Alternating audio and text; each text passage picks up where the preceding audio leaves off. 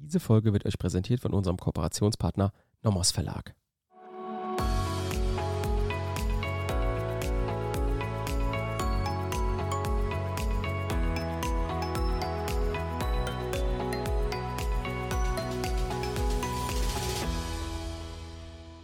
Willkommen zu einer neuen Folge Kurz erklärt. Heute wieder unterwegs im Strafrecht und zwar wird es heute abschließend nochmal um den Finalzusammenhang im Raub gehen. Wir haben uns in den letzten Folgen immer wieder auch den Finalzusammenhang angeschaut, weil es dort auch gute Fälle und gute Urteile zu gibt und der insbesondere natürlich auch wichtig ist, dass man versteht, um was es da geht. Heute abschließend werden wir uns somit das beste Urteil anschauen, was ich ähm, gefunden habe, insbesondere im Bereich vom Raub, weil es einfach einerseits sehr gut für uns passt, also für mich, denn es fasst einmal den Finalzusammenhang in den Erwägungsgründen super gut zusammen und andererseits gibt es uns etwas Neues, was wir noch nicht besprochen haben, und zwar den zeitlich-örtlichen Zusammenhang, den es auch ähm, im Finalzusammenhang benötigt. Also kurz vorab, was ist das jetzt genau? Also wir brauchen einen zeitlich und örtlichen Zusammenhang zwischen der Nötigungshandlung und der Wegnahme. Und das heutige Urteil, was ich euch dann auch vorlese, das zeigt das eigentlich ganz gut, warum es das braucht beziehungsweise lässt auch vielleicht Raum für Argumentation. Ne? Man kann sich natürlich auch in vielen Fällen anders entscheiden, genauso natürlich in diesem hier, aber der BGH hat es, finde ich, gut begründet und das werden wir uns jetzt im, in der heutigen Folge angucken. Bevor wir jetzt in den Fall rein starten, werde ich euch natürlich auch wieder den Sachverhalt vorlesen. Vielleicht für diejenigen, die es nachlesen möchten, kann man natürlich wieder bei OpenUR ähm, dieses Urteil finden. Das ist BGH-Urteil vom 20.01.2016. Aktenzeichen ist 1 STR 398-15. Wer also den Finalzusammenhang im Raub wiederholen will, einfach dieses Urteil ausdrucken, lesen und verstehen. Wirklich die Begründung sehr gut, finde ich. So, um was geht's hier? Nach den Feststellungen des Landgerichts lernte der Angeklagte über die Website P, die der Anbahnung homosexueller Kontakte dient, den späteren Geschädigten K kennen. Der Angeklagte, der selbst ohne Wohnung und mittellos war, besuchte ihn am 10. Juli 2014. Sie verabredeten einen weiteren Besuch des Angeklagten für den Abend desselben Tages. Am Ende des Abends legten sie sich gemeinsam schlafen. Spätestens gegen 5 Uhr morgens fasste der Angeklagte den Entschluss, den Geschädigten durch Schläge auf den Kopf kampfunfähig zu machen, um ungestört die Wohnung nach Wertgegenständen durchsuchen zu können. Er holte aus der Küche einen hölzernen Fleischhammer mit einer Stiellänge von 29 cm, der an den Schlagflächen mit Metallplatten von 5 cm Durchmesser versehen war, und eine ungeöffnete Flasche Sekt mit einem Inhalt von 75, äh, 0,75 Liter und einem Gewicht von 1,6 Kilogramm. Den Hals der Flasche umwickelte er mit einer Serviette, um sich beim Zerbrechen der Flasche nicht zu verletzen. Ihm war bewusst, dass heftige Schläge mit harten Gegenständen gegen den Kopf eines Menschen geeignet sind, lebensgefährliche Verletzungen hervorzurufen. Dies und den möglichen Tod des Geschädigten als Folge seines Handelns nahm der Angeklagte billigend in Kauf. Mit dem Fleischhammer und der Sektflasche in den Händen trat der Angeklagte an das Bett des schlafenden Geschädigten heran und schlug ihm die Flasche und den Fleischhammer gegen den Kopf. Hierbei ging die Flasche zu Bruch. Der Geschädigte wachte auf und lief in den Flur. Dort schlug der Angeklagte dem Geschädigten ein Blumentopfgestell aus Acryl gegen den Kopf oder gegen die Schulter. Dabei zerbrach das Gestell. Das Geschehen verlagerte sich in die Küche und der Angeklagte schlug nunmehr mit einem Barhocker auf den Geschädigten ein. Als es dem Geschädigten gelang, den Angeklagten wegzudrücken, ließ dieser von weiteren Attacken ab. Insgesamt versetzte der Angeklagte dem Geschädigten mindestens fünf Schläge gegen den Kopf. Also wir können uns hier erstmal vorstellen, als kleines Zwischenfazit, die zwei haben sich ins Bett gelegt, haben geschlafen, der Angeklagte wacht morgens auf, denkt, ah, ich werde den jetzt kampfunfähig machen und dann mich in der Wohnung umgucken, um da vielleicht spannende Gegenstände zu finden, die ich mitnehmen kann. Daraufhin ähm, findet praktisch eine Jagd durch die ganze Wohnung statt. Ne? Also der eine verprügelt den anderen und scheucht ihn von, von einem Zimmer ins andere. So weiter geht's. Der Geschädigte erlitt einen Schädelbasisbruch mit einem Bruch im Bereich der rechten Stirnhöhlen mit Verbringung von Fragmenten in die Stirnhöhle, ein Bruch des Nasenbeins sowie ein Bruch der unteren linken Augenhöhle, der inneren linken Augenhöhle und des Augenhöhlendachs links sowie weitere Verletzungen. Aufgrund der erlittenen Kopfverletzungen blutete er stark, weswegen er fast nichts sah. Er ging deshalb ins Badezimmer, um sich zu säubern und anschließend ins Schlafzimmer, um sich anzuziehen. Währenddessen duschte der Angeklagte im Badezimmer. So, wir müssen uns die Situation ein bisschen vorstellen. Da ist natürlich dazwischen ein bisschen was passiert. Also der hat den verprügelt und irgendwie hat der, ähm, also der Geschädigte ihn überzeugt, ihn nicht weiter zu verprügeln und deswegen hat der Angeklagte davon abgelassen und hat sich jetzt gedacht, okay, ich gehe duschen und so weiter und dann verschwinde ich hier. Der Geschädigte hat gesagt, gut, ich rufe jetzt gleich den Rettungsdienst, mache mich aber Kerzen kurz noch ein bisschen frisch, weil ich sehe nichts, weil mein Gesicht blutüberströmt ist. Also eine sehr, sehr skurrile Situation, muss man sich vorstellen. So im Badezimmer jetzt. Dort nahm er, also der Angeklagte, aus einem Schrank einem Eigentum des Geschädigten stehende Goldkette im Wert von mindestens 930 Euro an sich und kleidete sich in der Küche an. Das in der Küche liegende Smartphone des Geschädigten steckte er ebenfalls ein und begab sich zur Wohnungstür. Es gelang ihm aber nicht, den Mechanismus der Sperrkette zu öffnen, sodass ihm der Geschädigte öffnen musste. Nachdem der Angeklagte gegangen war, verständigte der Geschädigte den Rettungsdienst. So, soweit der Sachverhalt. Wie gesagt, skurrile Situation. Einer verprügelt den anderen aufs Übelste, müssen wir uns ja vorstellen. Der hat ja einen Schädelbasisbruch und ähm, noch mehrere weitere Verletzungen. Und trotzdem geht dann der Angeklagte nicht direkt aus der Wohnung, sondern geht duschen. Man ist irgendwie übereingekommen, dass das jetzt passiert ist. Und dann kommt vor allem der Angeklagte, nimmt sich ein paar Sachen dann nach einer Zeit, die auch im Urteil nicht bestimmt ist. Das werdet ihr sehen, ist später auch ein Kritikpunkt in dem Urteil vom Landgericht. Weil es ist irgendwie zeitlich überhaupt nicht klar, wann jetzt was genommen wurde, wann geduscht wurde, wie lange das alles gedauert hat. Und dann ist es ja auch so, dass dann der Geschädigte selbst dem Angeklagten noch hilft, aus der Wohnung zu kommen. Ne? Super skurril, muss man sich einfach vor Augen führen. So, was hat jetzt das Landgericht das gesagt? Das Landgericht hat gesagt, es handelt sich hier um einen besonders schweren Raub nach 49 Absatz 1, 250 Absatz 2 Nummer 1 in Tateinheit mit gefährlicher Körperverletzung. So, vom Versuch des Mordes kann man sich natürlich auch fragen, aus Habgier und zur Ermöglichung einer Straftat ist der Angeklagte strafbefreiend zurückgetreten. Aus den Gründen, die ich schon genannt habe, weil er gesagt hat, gut, gut, ich hau jetzt nicht weiter auf dich ein, lassen wir es dabei. Ne? Gut, so. Wie hat das Landgericht das jetzt begründet? Das Landgericht hat gesagt, der Tatbestand des schweren Raubes sei gegeben, da der Angeklagte dem Geschädigten mit Gewalt in Form von Schlägen die Goldkette und das Smartphone weggenommen habe. Darauf sei sein Vorsatz von vornherein gerichtet gewesen. Wir erinnern uns ja, der hat ja um 5 Uhr ist er aufgewacht und hat den Entschluss gefasst, ja, ähm, ich mache ihn kampfunfähig, damit ich in der Wohnung mich umgucken kann, um eventuell wertvolle Gegenstände mitzunehmen. Bei dem Raub habe er die Flasche Sekt und den Fleischhammer verwendet. Die Revision des Angeklagten ist begründet, sagt der BGH. Die Feststellungen tragen den Schuldspruch des Landgerichts wegen schweren Raubes nicht. So, und jetzt kommt es zur Wiederholung gleich, wo der BGH sehr viel sagt, was wir uns in den letzten Folgen erarbeitet haben. Notwendige Voraussetzung für eine Strafbarkeit wegen Raubes ist eine finale Verknüpfung zwischen dem Einsatz der qualifizierten Nötigungsmittel und der Wegnahme sowie eines räumlich-zeitlichen Zusammenhangs dergestalt, dass es zu einer nötigungsbedingten Einschränkung der Dispositionsfreiheit des Gewahrsamsinhabers über das Tatobjekt gekommen ist. Bisher haben wir ja diese finale Verknüpfung zwischen dem Einsatz der qualifizierten Nötigungsmittel und der Wegnahme ja schon in den Folgen erarbeitet. Was ist jetzt neu?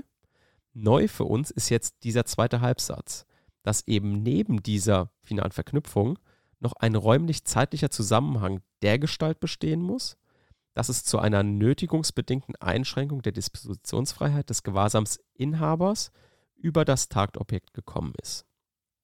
Wie kommt jetzt der BGH zu dieser Begründung.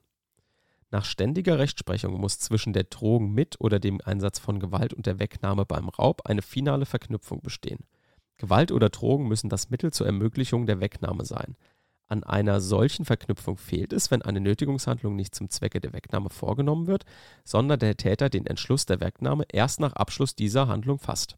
So, das haben wir uns auch schon in den letzten Folgen erarbeitet. Weiter Deshalb genügt der Umstand, dass die Wirkungen eines ohne Wegnahmevorsatz eingesetzten Nötigungsmittels noch andauern und der Täter dies ausnutzt, für die Annahme eines Raubes nicht. Ne? Alleine dieses Ausnutzen reicht eben noch nicht. Hatten wir uns auch sogar einen Extrafall angeguckt. Weiter. Auch das bloße Ausnutzen der Angst eines der Einwirkungen des Täters schutzlos ausgelieferten Opfers vor Fortführung bislang nicht auf die Ermöglichung der Wegnahme von sachengerichteten Gewalthandlungen reicht, ohne aktuelle Drohung erneuter Gewaltanwendung nicht aus. Das hatten wir auch gesagt. Wir müssen dann immer gucken, ob eben eine weitere Drohung vorliegt, eine weitere Drohung mit der erneuten Gewaltanwendung. Demnach ist der Straftatbestand des Raubes regelmäßig dann gegeben, wenn mit dem Nötigungsmittel körperlicher Widerstand überwunden oder aufgrund der Zwangswirkung unterlassen und es hierdurch dem Täter ermöglicht wird, den Gewahrsam zu brechen. So, jetzt schauen wir uns an, was der BGH da zur Begründung angeführt hat. Ob diese Voraussetzungen der grundsätzlichen finalen Verknüpfung erstmal nur vorliegen.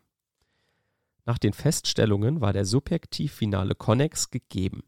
Der Angeklagte handelte während der Gewaltanwendung mit Zueignungsabsicht. Wollte gegen das Opfer Gewalt ausüben, um nach der Gewaltanwendung ungehindert Wertgegenstände aus der Wohnung entwenden zu können. Werbung. Auch heute haben wir wieder eine Empfehlung für euch. Und zwar für all diejenigen, die jetzt mit den Hausarbeiten durch sind, kommt vielleicht die Empfehlung ein bisschen zu spät.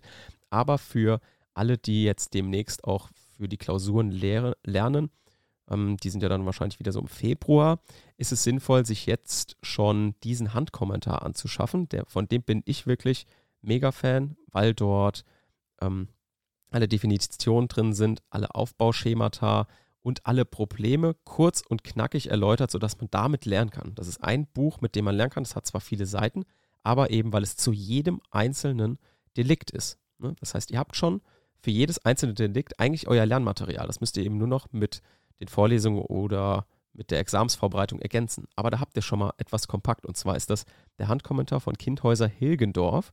Der ist auch extra für Studierende ausgelegt und natürlich für Referendarinnen und Referendare auch. Mm, das ist aber also insbesondere nicht unbedingt ein Praxiskommentar, sondern etwa auch ein Kommentar zum Hausarbeitenschreiben, zum Klausurenschreiben. Und deswegen könnt ihr euch den gerne mal angucken, ist in, der, in den Shownotes verlinkt. Ich kann euch den wirklich nur nächstens, ähm, ja, sagt man, nächstens ans Herz legen, ja weil der eben auch nicht teuer ist. Ich war äh, als Studierender, ist man immer knapp bei Kasse und der kostet, glaube ich, nur so um die 30, 40 Euro.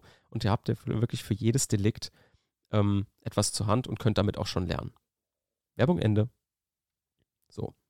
Jetzt sagt aber der BGH, ja, da könnte man aber ja auch was anderes grundsätzlich denken, weil es ist ja dann gar nicht so passiert, wie sich der Angeklagte das sich anfangs vorgestellt hat. Was hat er jetzt dazu gesagt? Der einzige Mangel des inneren Tatbestands betraf die Wirkungsweise der Gewalt. Wenn der Angeklagte bei der Gewaltanwendung annahm, der Geschädigte werde keinen Widerstand leisten, weil er ihn betäubt oder erschlagen hat, blieb er bei der Suche nach Wertgegenständen deshalb unbehelligt, weil sein Gewalteinsatz dazu geführt hatte, dass das Opfer schwer verletzt war, kaum noch etwas sah, sich vom Blut reinigte, anzog und dann den Rettungsdienst verständigte. Also mit diesem Kausalverlauf an sich hat jetzt der Angeklagte nicht gerechnet müssen wir uns fragen, ist das denn schlimm jetzt oder sorgt es dafür, dass wir eben einen, diesen subjektiv-finalen Konnex nicht haben? Hier sagt der BGH eben, nee, wir haben ihn trotzdem, weil diese Abweichung der Vorstellung des Angeklagten zum Zeitpunkt der Nötigungshandlung über die Verknüpfung von Nötigungshandlung und Wegnahme von der Verknüpfung, wie sie sich dann tatsächlich darstellte, den Finalzusammenhang eben nicht aufhebt. Denn es handele sich nur um eine unerhebliche Abweichung. Die angewendete Gewalt nötigt das Opfer, die Wegnahme zu dulden und die Wegnahme wurde bei ununterbrochener fortbestehendem Wegnahmevorsatz auch umgesetzt. In der Rechtsprechung ist als Rechtsfigur der unerheblichen Abweichung des tatsächlichen vom vorgestellten Kausalverlauf anerkannt, dass eine Divergenz zwischen dem eingetretenen und dem vom Täter gedachten Geschehensablauf im Rahmen der Prüfung des Vorsatzes regelmäßig dann unbeachtlich ist, wenn sie wesentlich ist, namentlich weil beide Kausalverläufe gleichwertig sind. Das ist also eine ähm, unwesentliche Abweichung vom Kausalverlauf. Demnach ist es unerheblich, ob sich das Opfer nach Abschluss der vom Täter zum Zweck der Duldung der Wegnahme verübten Tathandlung entschließt, die Wegnahme wegen des zuvor angewendeten Nötigungsmittels zu dulden oder infolge des Einsatzes des Nötigungsmittels nicht mehr in der Lage ist, einen entsprechenden Willen zu bilden und umzusetzen, wie dies bei Bewusstlosigkeit, schweren Verletzungen oder Fesselungen der Fall ist. So, dann könnt ihr euch jetzt fragen, ja, gut, dann besteht ja der Finalzusammenhang eigentlich. Warum hat jetzt der ähm, BGH trotzdem die Revision als begründet angesehen? Weil er sagt hier auch sogar, der Finalzusammenhang war daher an sich gegeben. Aber weiter sagt er jetzt eben zu diesem räumlich-zeitlichen Verhältnis etwas, was wir jetzt als Neues uns merken müssen. Über den Finalzusammenhang hinaus müssen Nötigung und Wegnahme aber im Hinblick auf den spezifischen Unrechtsgehalt des Raubes auch in einem bestimmten räumlichen und zeitlichen Verhältnis zueinander stehen. Dieses neben den Finalzusammenhang tretende eigenständige Merkmal folgt aus der gegenüber einem Diebstahl erhöhten Strafdrohung bei Raub. Sie beruht auf dem wesentlich höheren Schuld- und Unrechtsgehalt, der an den Einsatz von qualifizierten Nötigungsmitteln zur Herbeiführung des Gewahrsamsbruchs beim Opfer anknüpft. Der BGH spricht also davon von einer raubspezifischen Einheit und sagt, eine solche raubspezifische Einheit von qualifizierter Nötigung und Wegnahme liegt regelmäßig lediglich dann vor, wenn es zu einer in der Vorstellung des Täters nachvollzogenen nötigungsbedingten Einschränkung der Dispositionsfreiheit des Gewahrsamsinhabers über das Tatobjekt gekommen ist. Daran könnte es dann fehlen, wenn ein durch die Nötigung hervorgerufenes Verhalten des Opfers nach Abschluss der qualifizierten Nötigungshandlung weder objektiv noch nach der Tätervorstellung ein notwendiges Zwischenziel zur Begründung des Gewahrsams ist. So, das heißt, der BGH hat hier jetzt erstmal eine Definition aufgestellt, hat gesagt, es muss ein bestimmter räumlicher und zeitlicher Zusammenhang zwischen Nötigung und Wegnahme bestehen. Und jetzt subsumiert er.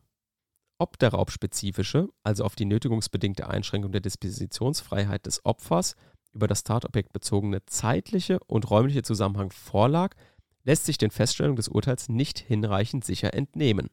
Der sagt also, ja, es grundsätzlich könnte es natürlich sein, dass hier auch dieser, dieser zeitlich und räumliche Zusammenhang besteht, aber das Landgericht hat hier die wesentlichen Feststellungen nicht zugetroffen. Wir können das also erstmal nicht beurteilen, deswegen müssen wir es, nehmen das Ergebnis vorweg, wieder zurückverweisen, damit das ermittelt wird.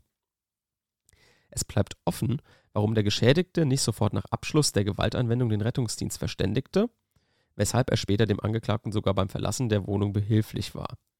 Dem Urteil lässt sich auch nicht entnehmen, ob der Angeklagte im Badezimmerschrank, in der Küche oder anderswo nach Wertsachen suchte und welche Zeit in etwa zwischen dem Ende der körperlichen Auseinandersetzung und der Wegnahme verstrichen ist. Könnte auch sein, dass hier ein, zwei Stunden vergangen sind. Und dann besteht eben so ein zeitlicher Zusammenhang vielleicht nicht mehr. Das alles können wir aber jetzt, so der BGH, gar nicht sagen, weil dazu keine Feststellungen getroffen wurden. Und deswegen wurde dieses Urteil des Landgerichts München aufgehoben mit den Feststellungen und zur neuen Verhandlung und Entscheidung an eine andere Strafkammer des Landgerichts München zurückverwiesen. So, und das war das Ergebnis. Und jetzt haben wir auch noch den letzten Aspekt des Finalzusammenhangs uns angeschaut. In der nächsten Folge werden wir uns einem neuen Delikt annehmen. Und welchem, das verrate ich noch nicht. Das werden wir uns dann in der nächsten Folge anschauen. Bis dahin. Tschüss.